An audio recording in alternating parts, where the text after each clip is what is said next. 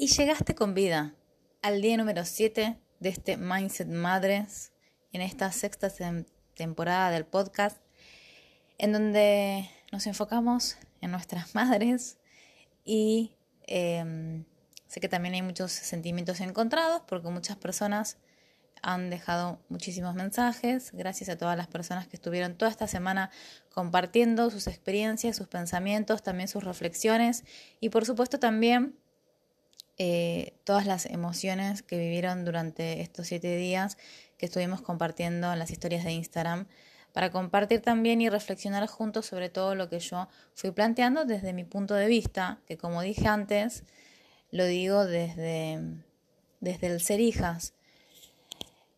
yo hablo desde ser hija y no es que estoy acá con el guardapolvo de mm, psicóloga para decir todo lo que eh, digo en todos los mindsets. Con respecto al de madres hay una particularidad em, y, verdaderamente tiene que ver con, con mi elección de poder eh, tener más conciencia y también de tener y construir y crear otra relación con mi madre antes de, continuar con todo lo que te quiero decir, que son un montón de cosas, así que creo que voy a hablar más rápido para, que, para poder meter todo lo que el contenido que quiero meter en este episodio. Eh, me hicieron muchas preguntas eh, con respecto a, mm, varias cosas, además de los episodios. Y, mm, y, entre ellas, algo muy gracioso que también ya que estamos, como hay muchas eh, madres y padres escuchando, eh, desde una anécdota eh, me gustaría también plantear algo. Si bien propongo escuchar esto como hijos y no como padres, la realidad es que las mujeres que están escuchándolo como hijas y también son madres, por supuesto que también se están observando como madres y eso también está buenísimo. Insisto, si bien está buenísimo, primero darte el lugar de hija y después te miras desde, desde la maternidad. Ahora, una, mm, una persona que, mm, que, me escribió y me mandó un mensaje por WhatsApp me hizo reír mucho con respecto a que yo hice un comentario que hasta las piedras escuchan y ella entonces me cuenta que dice, me cuenta eh, que escucha el podcast en el auto y que hasta el hijo con auriculares escuchando música eh, no se escucha, porque el hijo escuchó que yo dije una mala, una mala palabra, porque dije que si una madre, si una mujer... Eh, es, es, feliz, va a tener un hijo de puta madre, el niño le dijo, mamá, una mala palabra. Entonces yo le contesto, che, enseñar a tu hijo las verdaderas malas palabras. Porque decir puta madre no es una mala palabra o no le hace daño a nadie. Eh, y una mala palabra para mí es debería, tengo que.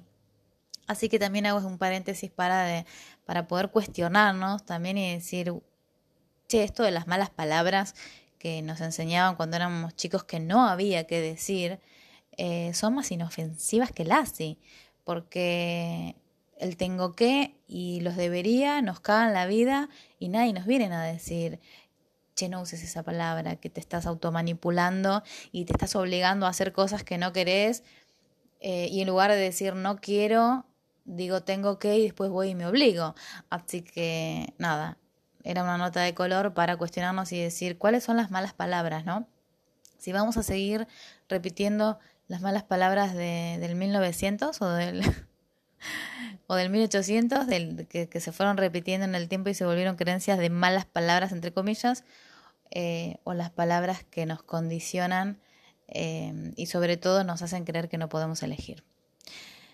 Habiendo aclarado esto, pasamos a eh, a la sorpresa de que me escribieron muchas eh, personas diciendo que no se les había ocurrido esta idea de, eh, de, este punto de vista que planteé ayer sobre preguntarnos qué requieren los hijos. Es decir, si uno define qué es ser una, una buena madre y, y vamos a darle a los hijos lo que requieren o lo que nosotros pensamos que necesitan. Entonces, eh, hubo mucha sorpresa con respecto a eso y, y claro, una persona me preguntó em, cómo aprendí esto.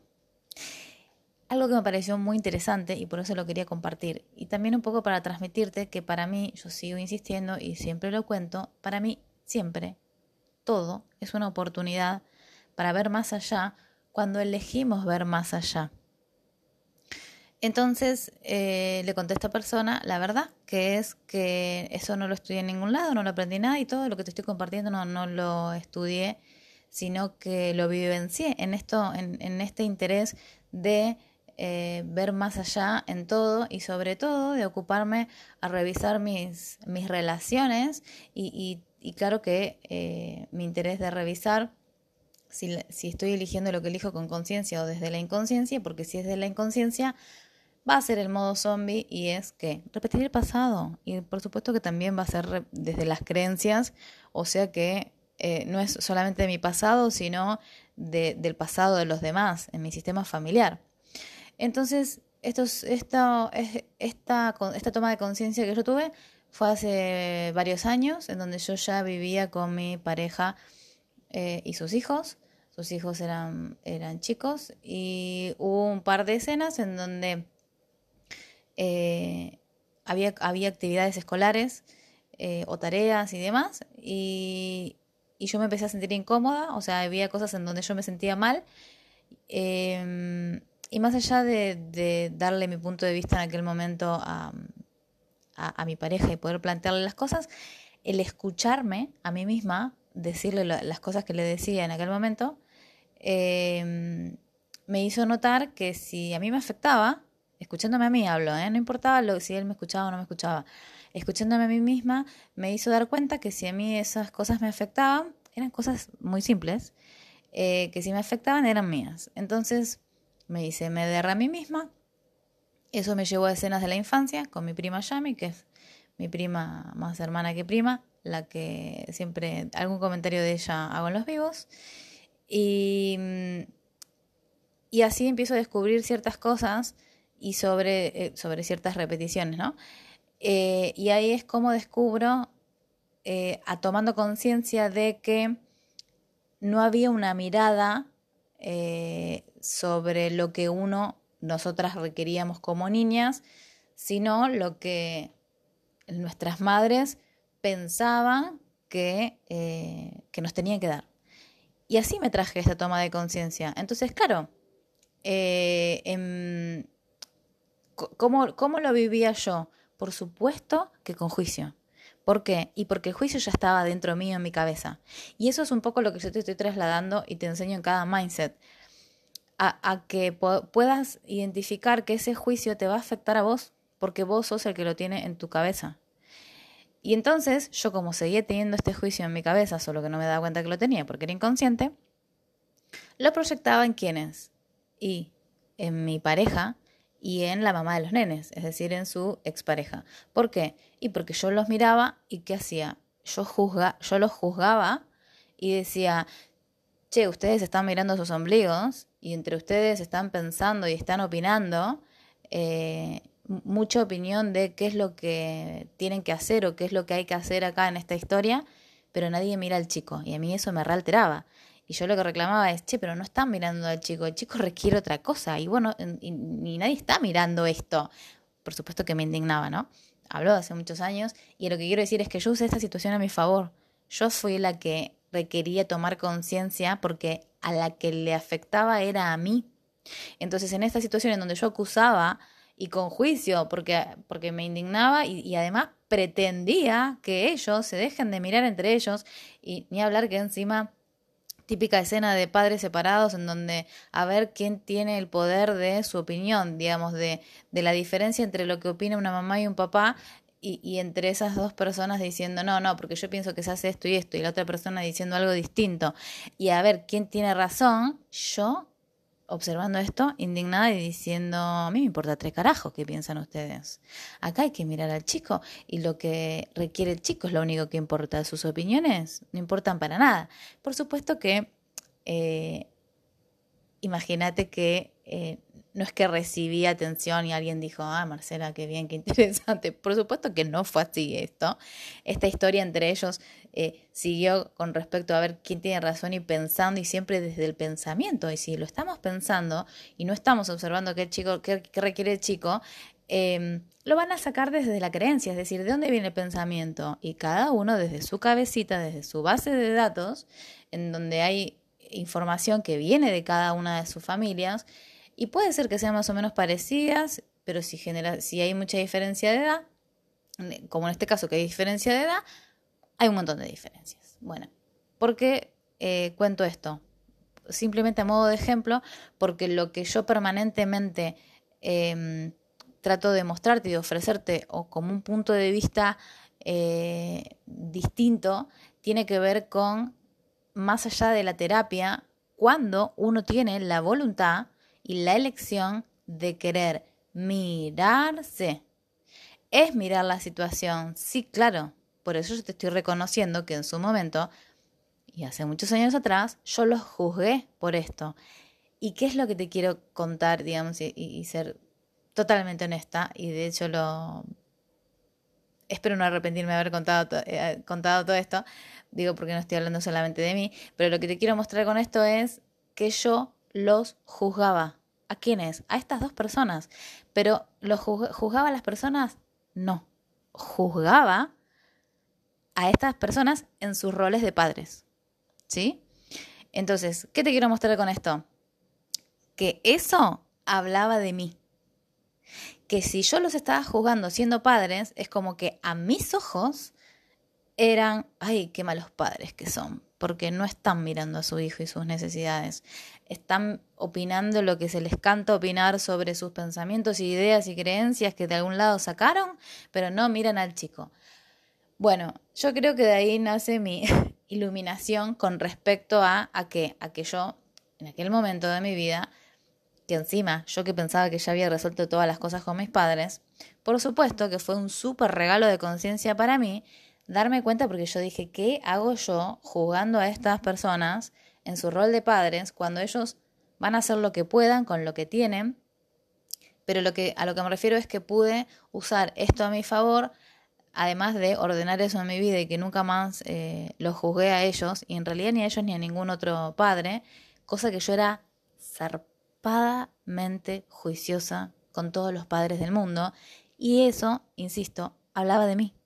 Pero hablaba de mí de qué? De, mis propios juicios con respecto a mis padres, pero que yo no los reconocía. Es decir, yo no reconocía todo eso en mí. ¿Y por qué no lo reconocía? Bueno, en mi caso porque fui una niña sobreadaptada que se ocupó y se encargó de justificar a sus padres por todo lo que hicieron y lo que no hicieron tan bien, porque bueno, eso es lo que hice y de esa manera funcioné eh, toda mi infancia. Entonces, esto significa que tengas que ir a hablarlo con alguien, que tengas que ir y decirle a tu mamá o a tu papá algo. No, esto es con uno. Pero lo que, lo que quería mostrar es que cuando uno está dispuesto a mirarse y sobre todo a escucharse cuando habla, puede usar absolutamente todo a su favor. Y cuando digo todo, es todo. Es, es como pensar que todas las situaciones que pasan afuera, entre comillas afuera, es como un oráculo que pasa para vos y que te está mostrando lo que vos tenés en el inconsciente y que lo que tenemos en el inconsciente, por supuesto que no lo sabemos, pero hay maneras de darnos cuenta qué es lo que tenemos en el inconsciente. ¿Por qué? Porque lo vamos a reflejar en el afuera. Y esta situación que te estoy contando, quiero que lo veas por una cuestión práctica y también de que sepas que soy hija y que en algún momento juzgué a mis padres. Y creo que habré sido la peor de las peores jugando a mis padres. Ahora, ¿por qué hago este eh, mindset eh, con muchísima conciencia y con mucho amor? Porque se trata de la libertad y de que uno pueda reconocer eh, todas las cosas que tenemos no es para ir a devolverlas a, así tira, revoleándosela por la cabeza de nuestros padres, sino tomando conciencia que eso ya está dentro de nuestras cabezas y que no tiene nada que ver con los papás que tenemos afuera. De hecho, yo no tengo ni siquiera vivo a mi papá, a mi mamá sí, y la relación que hoy tengo con mi mamá, que muchas personas también hacen comentarios al respecto y, comentarios del tipo te envidio de la relación que tenés con tu mamá y yo me río porque no tuve esta relación con mi mamá toda la vida. Y acá también quiero hacer una aclaración y separar los temas. Una cosa es lo que yo tuve que acomodarme con mis, cositas y mis creencias y, todas mis, mis, cositas con respecto a mi mamá y a mi papá adentro de mi cabeza. Y otra cosa es la relación que yo tengo con mi mamá. Porque son dos cosas distintas. Porque las relaciones no vienen dadas. Y si te interesa seguir observando y laburando tus relaciones, te voy a recomendar Mindset de Relaciones. Porque ninguna relación viene dada. Cuando digo ninguna, ninguna, ni la de tu mamá, ni la de tu papá, ni la de tus hermanos. No es que porque vos ya naciste y te dieron un hermano, la relación se dio dada. Ni la de las amistades, ni la de las parejas, ni la de los abuelos, ni, ni ninguna relación con absolutamente nada viene dado.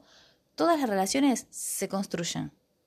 Entonces, la relación que yo tengo con mi mamá es una relación construida por nosotros, por nosotras, y yo no la puedo hacer sola. Entonces, Ojo con esto, porque vos podrás tener un montón de lindas intenciones de tener una relación divina con tu madre o con quien vos quieras, pero las relaciones se hacen de a dos, es decir, que para construir una relación las dos personas tienen que elegirlo. Si las dos personas lo eligen, el cómo no importa, pero con esto lo que quiero aclarar es eh, que me hacen muchos comentarios de la relación que tengo con mi madre y que no siempre fue así. Y por otro lado, es verdad que tengo una relación extraordinaria y maravillosa con mi madre, pero también decirte, che, pará, se construye. Si yo la tengo, vos también la puedes tener, pero la realidad es que tienen que querer las dos personas. Y por otro lado, eh, si no ves a la persona que es tu madre, no vas a ver nunca nada. ¿Por qué? y porque la vas a ver a, esa persona que pensás que nació para ser esclava de rol de madre y vivir para vos, y si no la ves como persona, entonces no vas a ver nada. Solo ves tus expectativas como hijo. Eh, y puede ser que ella en su rol de madre también te vea como un hijo que tienes que cumplir con sus expectativas, pero son las dos cosas. Es decir, vos no vas a poder eh, cambiar a tu mamá, por supuesto que no, y no es la idea de este mindset, sino simplemente que vos observes en dónde estás viviendo tu vida, desde qué rol, en qué lugar, qué lugar estás habitando y si verdaderamente es el tuyo, pero también que vos puedas reconocer todas tus expectativas que vos tenés como hijo y mm, tus expectativas de qué es lo que le estás pidiendo a tu madre y acá lo que se requiere es qué tal que te das cuenta que si ya sos mayor de edad, no hace falta pedirle nada a nadie en realidad, ¿no? Pero no importa, estamos enfocándonos en las madres. Y eso que le pedís a tu madre, ¿por qué no te lo pedís a vos? Entonces, si vos todavía estás diciendo, bueno, porque cuando yo era chica a mí mi mamá no me abrazó y no esto y no lo otro, bueno, abrázate vos, si ahora podés hacerlo. Todo lo que le estés pidiendo a tu madre, acá la pregunta es, ¿lo que tu mamá te dio te lo dio porque pudo dártelo. Y lo que no te dio es porque probablemente no lo tiene. Y no te puede dar lo que no tiene. Porque es lo mismo que yo te diga, che, me prestas una campera azul y vos me decís, no tengo. Y claro, pero si no tenés la campera azul no me la vas a poder prestar. Entonces lo mismo pasa con las habilidades y también con la gestión emocional, sobre todo. Ahora, mm, hay, hay varios juicios con respecto a, varios no, un montón, con respecto a, a todas estas cosas. Esto no es para que vos te juzgues y digas, ay, tengo que madurar eh, porque todavía estoy en modo hijo. No, para, para, para que no somos frutas que tenemos que andar madurando. Esto es más sencillo y es más simple de lo que creemos y tiene que ver con simplemente ser. Con que seas quien sos, alcanza. Ahora, ¿qué pasa?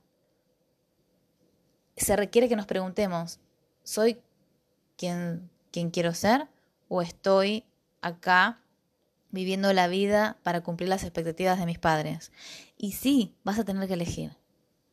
O vivís desde cumplir las expectativas de tus padres o vivís tu vida. Entonces, si vivir tu vida implica ser un mal hijo, ¿Estás dispuesto a ser un mal hijo? Porque la verdad es que se requiere que estés dispuesto a ser un mal hijo. No, no, no es compatible sino con tener tu vida en libertad. Es decir, que si por vivir tu vida y hacer lo que vos quieras vivir y ser quien querés ser y ser vos mismo implica ser un mal hijo, vas a tener que estar dispuesto a ser un mal hijo. ¿Por qué? Porque si no, si no sos un mal hijo, quedas preso de tener que hacer las cosas bien. ¿Cuándo aprendimos a hacer las cosas bien? Cuando éramos chicos y se nos pidió que hagamos las cosas bien. Y dentro de hacer las cosas bien, también se nos pidió una lista de cositas, que también son las expectativas de nuestros padres, y que cuando creces, si seguís funcionando bajo esa receta, no son tus elecciones. Y entonces se necesita que, que veas esto para que puedas revisar si vos estás viviendo tu vida desde la receta de cumplir con las expectativas de tus padres o si estás haciendo tus propias elecciones. ¿Qué, pero ¿qué pasa? También es una elección tuya cumplir con las expectativas de tus padres. Hasta ahora tal vez no te habías dado cuenta, tal vez nunca lo escuchaste, tal vez nadie te lo dijo, no tomaste conciencia, no importa, ahora te lo estoy diciendo yo. Y entonces, ahora que te, que te pregunto, bueno, ¿y vos qué querés? Bueno, tal vez querés viajar y tus padres están esperando que te compres una casa, que juntes plata y te compres una casa. ¿Por qué? Y porque eso es hacer las cosas bien. Ajá, y vos te querés ir y querés viajar. ¿Qué estás eligiendo? Y tal vez estás eligiendo la plata para comprarte una casa. Ajá, entonces lo que estás eligiendo no es lo que verdaderamente querés. Estás eligiendo hacer las cosas bien. Entonces, todos nos tenemos que dar cuenta que toda esta definición de querer hacer las cosas bien es una elección en sí misma, pero hasta dónde es nuestra. Es nuestra mientras la usemos. ¿Qué tal que ahora la dejamos de usar? Elegir querer hacer las cosas bien es una construcción. No existe hacer las cosas bien.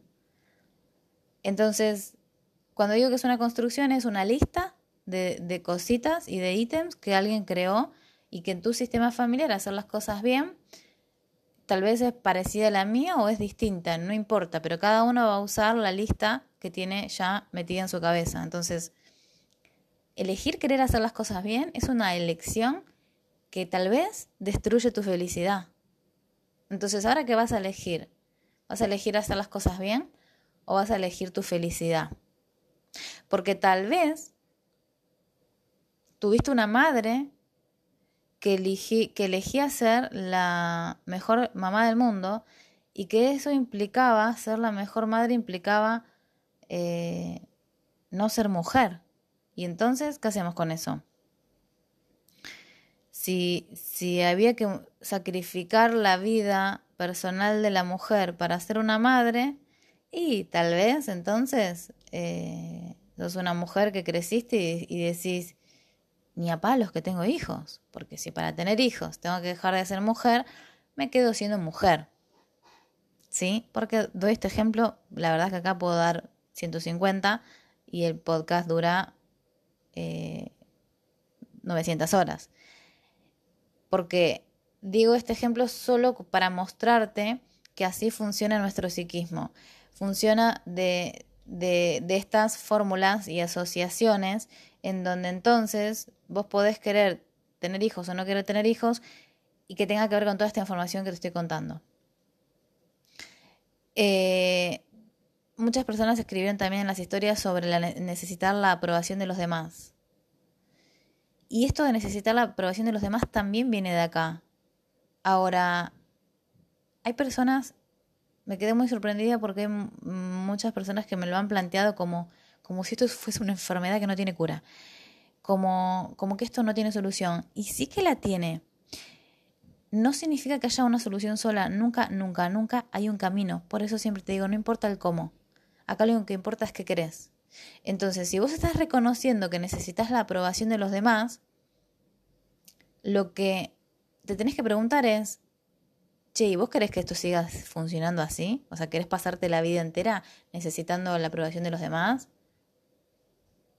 me tenés que decir que no, que no querés pasarte la vida entera haciendo esto. Bien, entonces, ¿qué querés? Bueno, si querés la libertad, entonces tenés que estar dispuesto a darte cuenta o empezar a observar en dónde estás haciendo esto, es decir, de qué distintas maneras estás haciendo esto, eh, cuáles son las situaciones en donde estás necesitando aprobación de los demás, para que te puedas empezar a reír y decirte a vos mismo, che, qué ridículo esto que estoy haciendo. Mira, estoy pensando, pidiendo aprobación de los demás, ¿qué tal que te la das vos? Porque si ya sos mayor de edad, puedes tomar alcohol, podés casarte, podés eh, comprarte propiedades, podés salir de país, podés casarte también, divorciarte, podés tener hijos, podés, bueno, como si, pues, ah, si, uno tuviese que ser mayor de edad para tener hijos. Tal vez hasta tenés hijos y hasta tal vez tenés hijos y tus hijos ya tienen novio y vos todavía estás buscando la aprobación de los demás, te tenés que reír. Y aunque no te cause gracia, te reís igual porque el cerebro interpreta que te estás riendo y entonces ya vas ablandando esa creencia. Simplemente para decir, ah, ahora me doy cuenta que yo me apruebo y ya está. Y te aprobas vos y entonces no estás más buscando a alguien afuera. Ahora, sigo insistiendo desde dónde elegimos lo que elegimos, porque solemos elegir desde la falta, desde la carencia o desde la herida. Y si estábamos eligiendo desde esos, lugares, no vamos a estar eligiendo desde la libertad.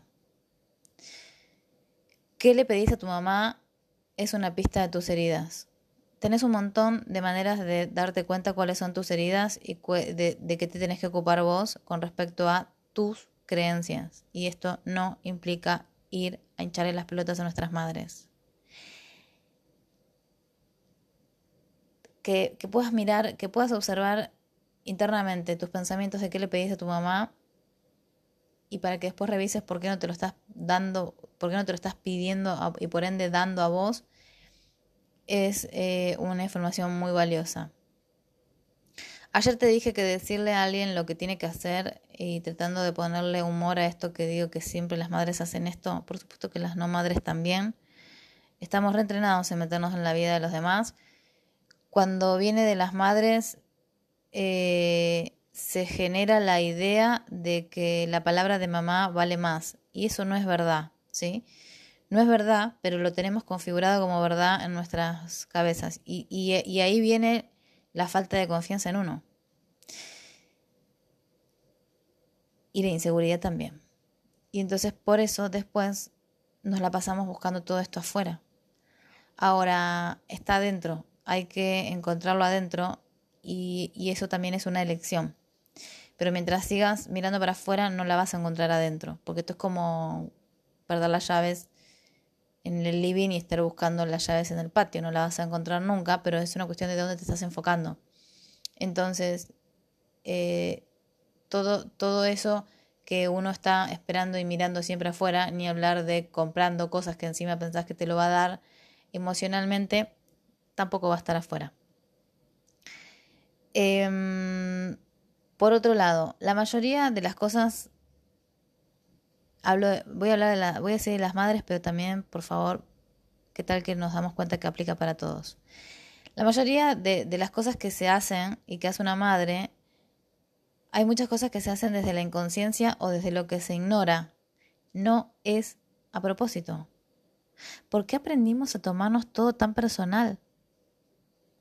¿Por qué aprendimos a tomarlo todo tan personal como si nos hicieran todo a propósito y encima no nos hacen nada pero vamos por la vida creyendo que sí. Y entonces nos, nos ponemos otra vez en zombies, en hijos y en víctimas diciendo, mira lo que me hizo. Eh, y el otro ya no nos hace nada, somos siempre nosotros a través de ellos. Otra cosita que no me quería olvidar. La famosa frase el no soy suficiente. Que la escuché mucho esta semana. Creo que este tema del no soy suficiente también es un tema que podemos hablar mucho, pero lo quiero hacer muy eh, sencillo y práctico sobre todo. Ante cada cambio, cualquier cosa que cambia, o sea, ante cada cambio ganamos algo, ¿sí? Siempre, siempre. Cuando hay un cambio ganamos algo. ¿Por qué? Porque siempre es una oportunidad de tomar conciencia. Es una elección tuya que vos elijas tomar conciencia y ganar lo que sea que quieras ganar de un cambio. Ya te estoy diciendo que aunque sea, que es un montón igual, ante un cambio vos puedes tomar conciencia. Vos puedes elegir darte cuenta que ganás en una toma de conciencia. ¿Cuál es la cuestión acá? Solemos ver lo que perdemos. Simplemente porque aprendimos esto. Y porque el psiquismo no quiere aprender y las personas tampoco quieren perder. Solemos ver lo que perdemos, entonces si te fijas lo que perdés, entonces no estás eligiendo. Porque si te fijas en lo que perdés, no estás eligiendo. Yo sé que esto te puede sonar raro. Tal vez si lo escuchas varias veces en el momento te hace un clic y si no, es una semilla que eh, te, entrego a tu cerebro con, todo cariño para que eh, haya una siembra. Para que después podamos hacer, puedas hacer una cosecha. Si te fijas en lo que perdés, entonces no estás eligiendo. Si te das cuenta, hay una toma de conciencia. Eso es ganar. ¿Qué se requiere para que lo veas? Al final te mentí. No está todo en la mente. Parece que está todo en las madres, ¿no? Y, y para finalizar, y sé que es un montón y que ya me pasé del tiempo que había establecido yo misma, eh, es muy interesante que, tengas ganas de observar, pero sobre todo de liberarte de los juicios.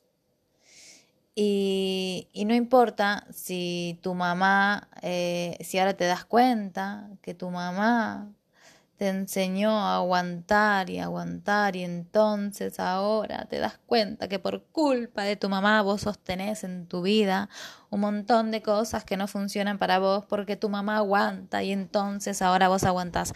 No, bueno, ¿sabes qué? Es tan sencillo como elegir de nuevo. Y, y qué tal que entonces eh, no tiene que ver con juzgar a las madres, ni juzgar a, ni a la madre, ni a los padres, ni a nadie, ni, ni siquiera a vos eh, y que todo es más fácil y más simple de lo que pensamos.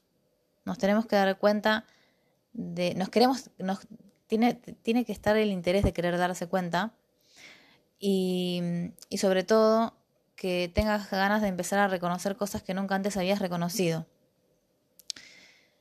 Si, si te sale tan rápido juzgar a tu madre porque tu mamá aguanta, y ahora te das cuenta que vos también, y pongo este ejemplo con este verbo porque es algo también muy, muy repetitivo.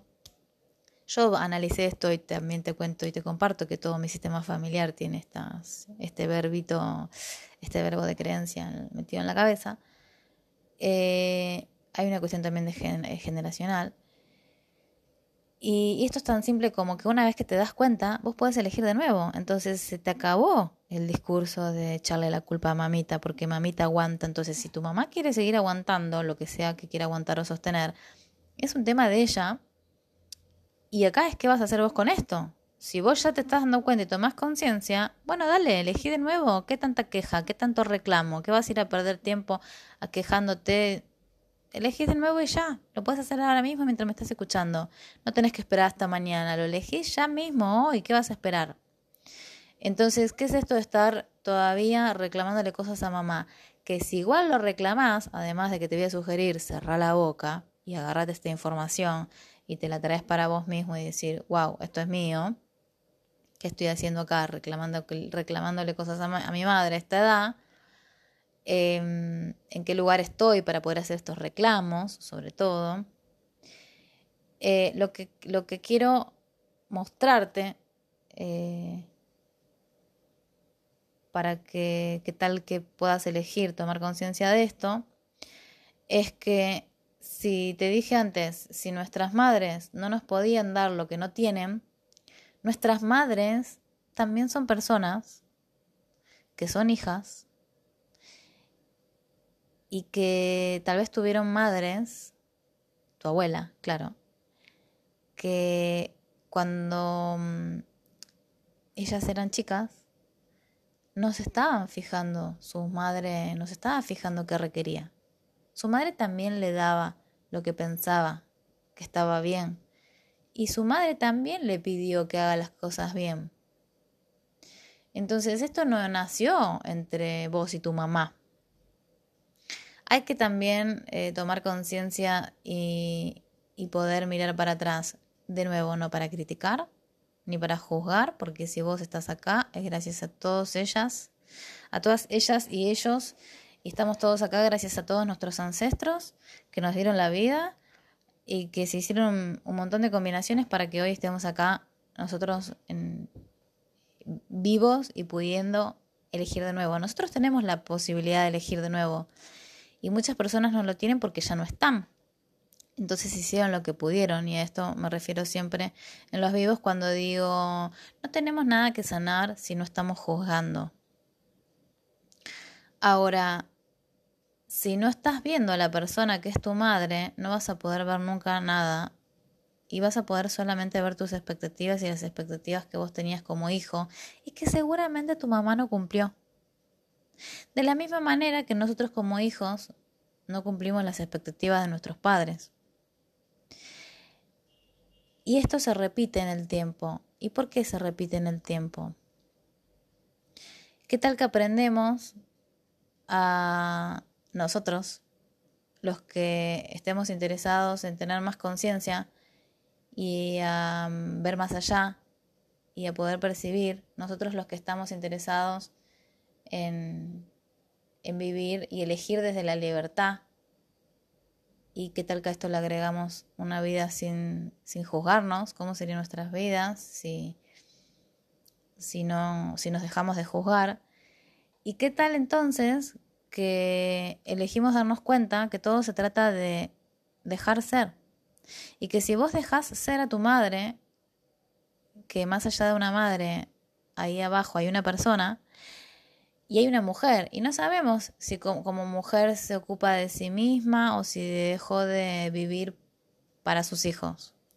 Pero lo que podemos hacer es no juzgarlas, no importa que hayan hecho. Por supuesto que, que nuestras madres hicieron lo que podían.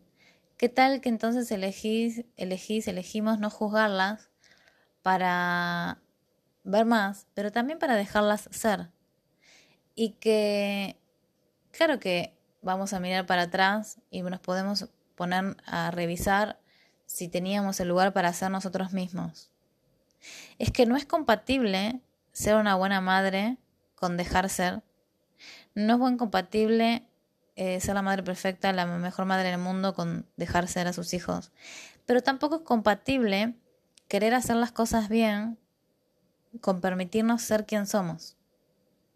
Entonces, tal vez hay más creencias que dejar de elegir de las que te estés dando cuenta. Pero no importa, no significa que tengas que verlas a todas y reconocerlas a todas para, para que las dejes de elegir. Por supuesto que si las puedes reconocer, eh, ¿Va a ser más fácil y más rápido? Sí, claro que sí, porque tomas conciencia también de todo más rápido. Pero ¿qué tal que tu elección es vivir tu vida dándote el espacio y tu lugar, tu verdadero lugar, para permitirte ser vos mismo? Y desde ese lugar también permitirle a los demás que sean quien son. Y esto implica dejarnos de joder con juzgar las elecciones que hacen los demás. ¿Y qué tal que entonces podemos elegir desde la libertad y ellos también, incluyendo nuestras madres? Entonces, y ahora sí, porque acabo de ver que estoy por el minuto 38, em, decirte que en mi sugerencia, yo lo que te puedo compartir como hija es desde que dejar de juzgar a mi madre es lo mejor que me pasó en la vida y no me pasó, lo hice yo. Y me da muchísimo orgullo poder decirlo, pero conmigo misma, porque esto no es para nadie más que a mí, porque la que vive mi vida soy yo y la que ahora disfruta de cada segundo y de cada momento de mi mamá soy yo y la que disfruta la relación con su madre soy yo. Y entonces te deseo de todo corazón que lo único que tengas para decirle a tu mamá sea lo que yo le voy a decir a la mía. Gracias mamá por darme la vida.